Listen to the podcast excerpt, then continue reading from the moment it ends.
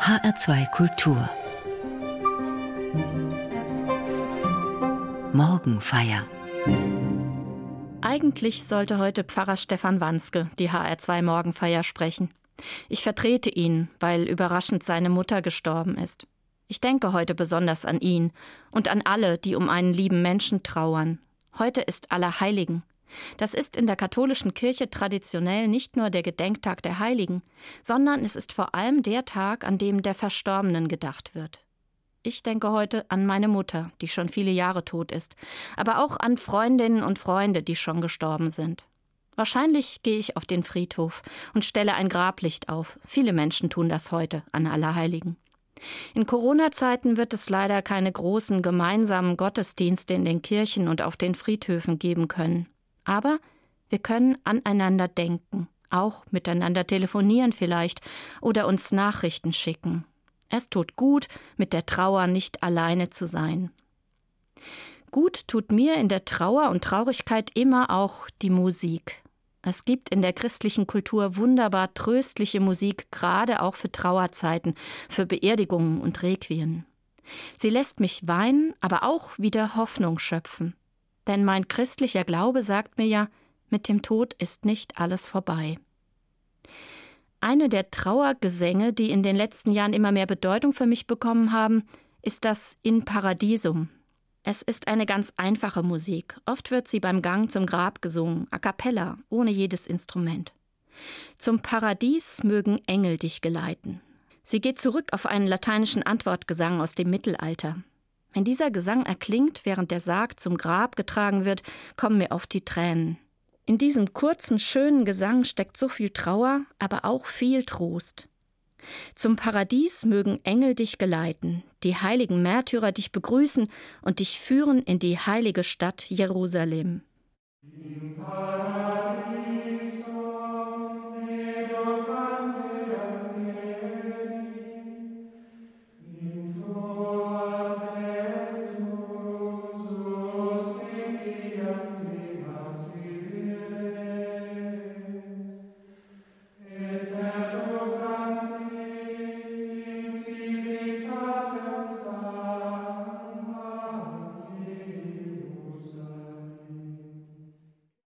Dieser alte christliche Gesang zur Grablegung, er hat auch in diverse neuere Requien Eingang gefunden, in das von Maurice de Rufflet zum Beispiel oder in das berühmte War Requiem von Benjamin Britten. Es scheint so, als ob beim Trauern und Klagen auch die Verknüpfung mit alten Zeiten hilft. Wir fühlen uns als Trauernde oft so allein und einsam. Wer kann unseren Schmerz schon verstehen? Vielleicht hilft es da, sich mit seiner Klage einzuschwingen in die Klagen so vieler Menschen vor mir. Die Trauer um die Toten ist schon immer ein großes Menschheitsthema. Und seit jeher ist es auch ein großes Thema in der Musik. Nirgendwo sonst ist die Musik so sehr kulturelles Gedächtnis. Kaum zählen kann man die Vertonung von Requien und Exequien. Wir treten mit ihnen quasi ein in einen großen Klagechor, der die Menschen über die Jahrhunderte hinweg verbindet in ihrer Trauer um liebe Menschen. Auch für mich gehören Requien zu den Musikstücken, die mich am meisten bewegen. Sie zählen, auch wenn das komisch klingen mag, zu meinen Lieblingsstücken. Das Requiem von Johannes Brahms zum Beispiel. Ich mag es wirklich sehr und habe es auch schon selbst im Chor gesungen. Und das erinnert mich auch an einen Verstorbenen, einen Chorfreund, der mit 45 Jahren an Krebs gestorben ist. Das Brahms Requiem war das letzte Stück, das er mit uns gesungen hat. Wenn ich die CD mit dem Requiem auflege, dann denke ich an ihn. Ich erinnere mich an Begegnungen, ich höre ihn wieder singen und reden. All das ist quasi aufgehoben in dieser Musik. Trauermusik ist ganz besonders erinnernde Musik. Aber in diesem Brahms Requiem steckt natürlich noch mehr Erinnerung, All die vertonten Bibelstellen wollen mich auch erinnern an die religiöse Hoffnung, mit der ich groß geworden bin und die mich trösten will. Zum Beispiel diese wunderbaren Zitate aus dem Johannesevangelium und aus dem Propheten Jesaja, die Brahms vertont und verknüpft hat. Ihr habt nun Traurigkeit, aber ich will euch wiedersehen, und euer Herz soll sich freuen, und eure Freude soll niemand von euch nehmen. Und ich will euch trösten, wie einen seine Mutter tröstet.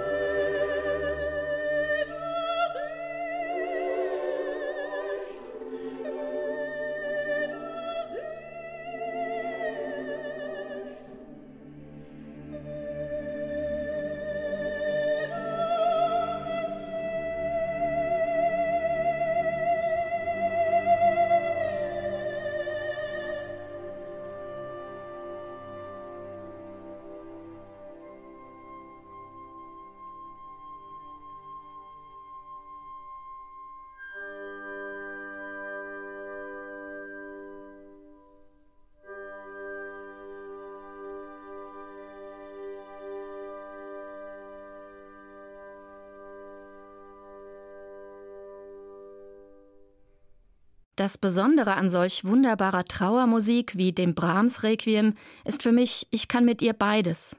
Ich kann mich den Tränen hingeben, kann an die Toten denken und den Schmerz zulassen, der dabei aufkommt, aber ich kann mich von dieser Musik eben auch trösten lassen. Wie einen seine Mutter tröstet, so tröstet mich Gott, und er tröstet mich vielleicht gerade mittels solcher Musik. Wenn sie vom Moll ins Dur wechselt, wenn sie wunderschöne Melodien hervorbringt, dann klingen auch in meinem Innern plötzlich neue Töne. Eine Hoffnung breitet sich aus, Hoffnung auf Wiedersehen und Wiedersehensfreude. Und diese Hoffnung erreicht eben nicht nur meinen Kopf und Verstand, sie wird nicht nur mit Worten gepredigt, mit solcher Musik rührt sie auch an mein Herz. Da, wo tief drin die Trauer sitzt, da kann solche Requiemsmusik mir Trost spenden. Trost vor allem dadurch, dass sie sagt, es ist nicht alles vorbei mit dem Tod. Ich will euch wiedersehen. Musik wirft einen Blick in eine andere Welt. Sie macht mir Hoffnung auf ein neues, anderes Leben. Für die Toten, um die ich trauere, aber auch für mich selbst. Solchen Trost durch die Musik erlebe ich vor allem in Requien, aber nicht nur. Manchmal spüre ich sie sogar in Weihnachtsmusik. Wenn ich das Weihnachtsoratorium von Johann Sebastian Bach höre, dann muss ich seit ein paar Jahren besonders an eine verstorbene Freundin denken.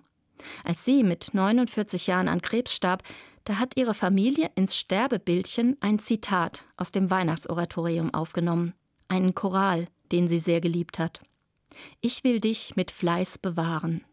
Darin heißt es Mit dir will ich endlich schweben, voller Freud, ohne Zeit, dort im anderen Leben.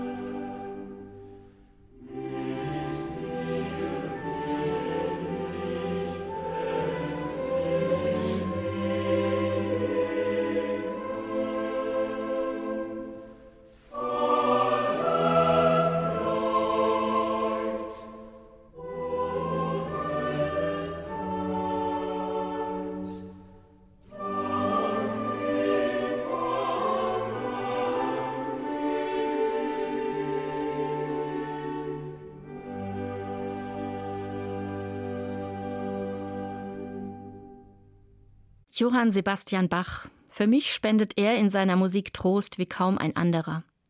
Immer wieder lädt er mich auch dazu ein, beim Trauern an meinen eigenen Tod zu denken. In jedem Requiem und auch in jeder Passion, die wir hören, steckt ja dieser Gedanke. Nicht nur dieser Tote da musste sterben. Auch ich werde sterben müssen, irgendwann einmal. Auch ich bin vergänglich. Darüber zu sprechen ist schwierig. Aber davon zu hören oder auch zu singen, in tröstlicher Musik, das finde ich geht besser. Mitten in der Matthäus-Passion zum Beispiel erklingt im Choral dieser berühmte Text von Paul Gerhard. Wenn ich einmal soll scheiden, so scheide nicht von mir.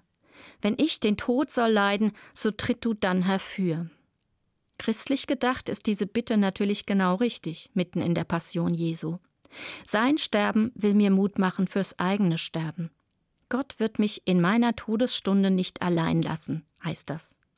Er wird mich Kraft seiner Angst und Pein aus meinen Ängsten reißen und mich hinüberführen in ein neues Leben. Davon kündet Johann Sebastian Bach immer wieder. Auch ganz am Ende seiner Johannespassion geht der Blick vom Sterben Jesu weiter zum eigenen Sterben.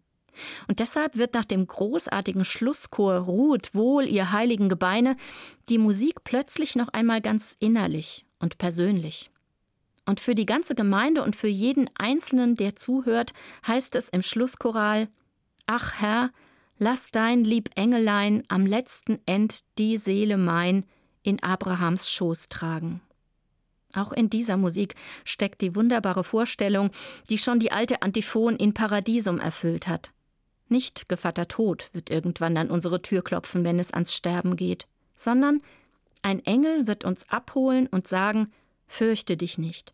und er wird uns sanft hinüberführen in die andere Welt, in der es keine Schmerzen und kein Leid mehr gibt, in der wir uns bergen können, glücklich wie in Abrahams Schoß.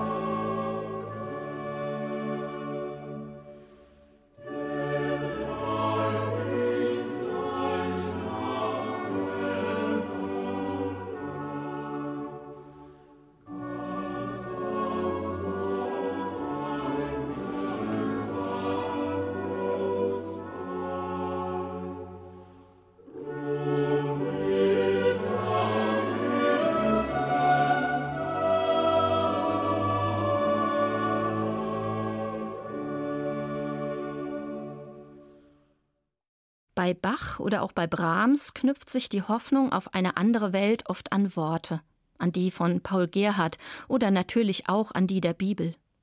Und natürlich beziehen die Choräle der Passionen und das deutsche Requiem auch durch diese Worte viel Kraft. Wenn sich Hoffnungsworte mit Hoffnungstönen verbinden, dann berührt das auf gleich mehreren Ebenen meine Wahrnehmung, und das erreicht mich ganz besonders. Aber Trauermusik ist für mich trotzdem nicht nur an Worte gebunden. Es gibt wunderbare Instrumentalstücke, bei denen mir die Tränen kommen, bei denen mich große Traurigkeit packt und ich mich zugleich wundersam getröstet fühle. Samuel Barbers Adagio zum Beispiel ist so ein Werk. Auch Werke von Avo Pärt berühren mich auf diese Weise. Er hat übrigens auch einige Stücke in Memoriam anderer Menschen geschrieben, in Erinnerung an Benjamin Britten etwa. Die knappe halbe Stunde Morgenfeier reicht gar nicht aus, um alle Requien und alle instrumentale Trauermusik einzuspielen, die mir beim Thema Abschied in den Sinn kommen und etwas bedeuten. Als Beispiel für die Hoffnungsmusik ohne Worte möchte ich das Cello-Konzert von Antoni Dvorak zum Klingen bringen. In ihm steckt quasi auch ein diskretes, verdecktes Requiem. Während Dvorak an diesem Konzert arbeitet, erfährt er nämlich von der schweren Erkrankung seiner Schwägerin. Bald danach stirbt sie. Die ältere Schwester seiner Frau war einst auch seine Jugendliebe. Und so klingt vor allem das Adagio in diesem Cellokonzert wie ein letztes, sehr emotionales Lebewohl.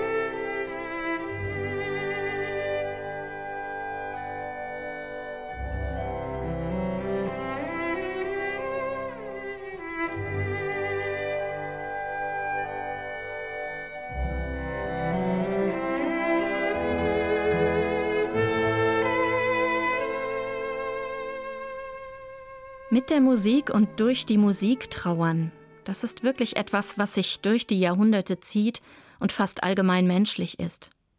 Eine der eindringlichsten Trauermusiken ist ziemlich genau 200 Jahre vor diesem Cellokonzert von Dvorak entstanden. 1695 komponiert Henry Purcell die Funeral Music on the Death of Queen Mary. Begräbnismusik also für die verstorbene britische Königin. Ein paar Monate später wird sie auch zu seinem eigenen Begräbnis erklingen. Diese Funeral Music habe ich vor langem schon einmal selbst im Chor gesungen. Und ich weiß noch, wie sie mich damals berührt und auch fasziniert hat. Diese seufzende Melodik und die fremdartigen Harmonien, die viele Chromatik. Es ist wirklich eine der dichtesten und berührendsten Trauermusiken, die ich kenne. Der letzte Chorsatz in dieser Funeral Music richtet sich direkt an Gott.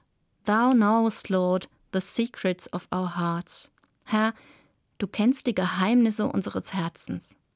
Und dann geht die Bitte an diesen Gott, der uns so gut kennt, uns deswegen oder trotzdem aufzunehmen bei sich in der letzten Stunde.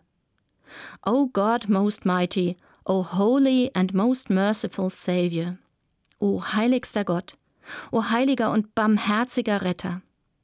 Die Bitte wird so dringlich, so hartnäckig vorgebracht, dass man in ihr auch Gewissheit hören könnte. Die Gewissheit, dass Gott die Singenden erhört und dass solche Musik wirklich Geleit geben kann hinein in eine andere Welt.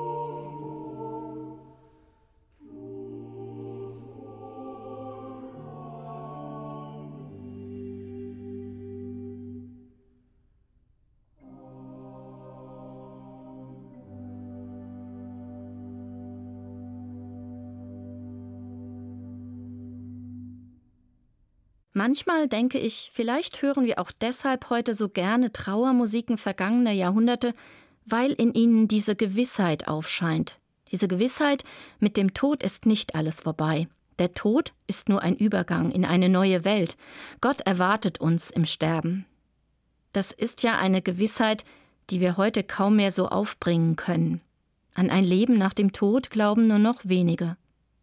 Und doch ist dieser Glaube etwas, was die Trauer um einen verstorbenen Menschen verändert. Und auch die Trauer über das eigene Sterben müssen. Ich zweifle manchmal auch.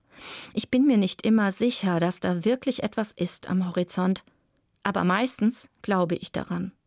Ich glaube, der Tod ist ein Übergang in eine andere Welt, in ein neues Leben in Fülle bei allem Schmerz und aller Trauer um die Menschen, die ich mit zu Grabe getragen habe, ich hoffe auf ein Wiedersehen und auf ein Leben danach. Die Hoffnung auf Auferstehung, auch sie kann ich gerade in der Musik spüren und erahnen. Besonders wieder einmal in der Musik von Johann Sebastian Bach.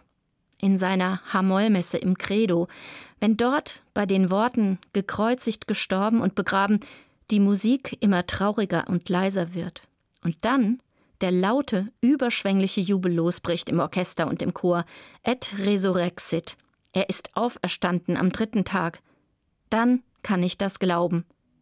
Auch wir werden einst auferstehen, wie Christus auferstanden ist.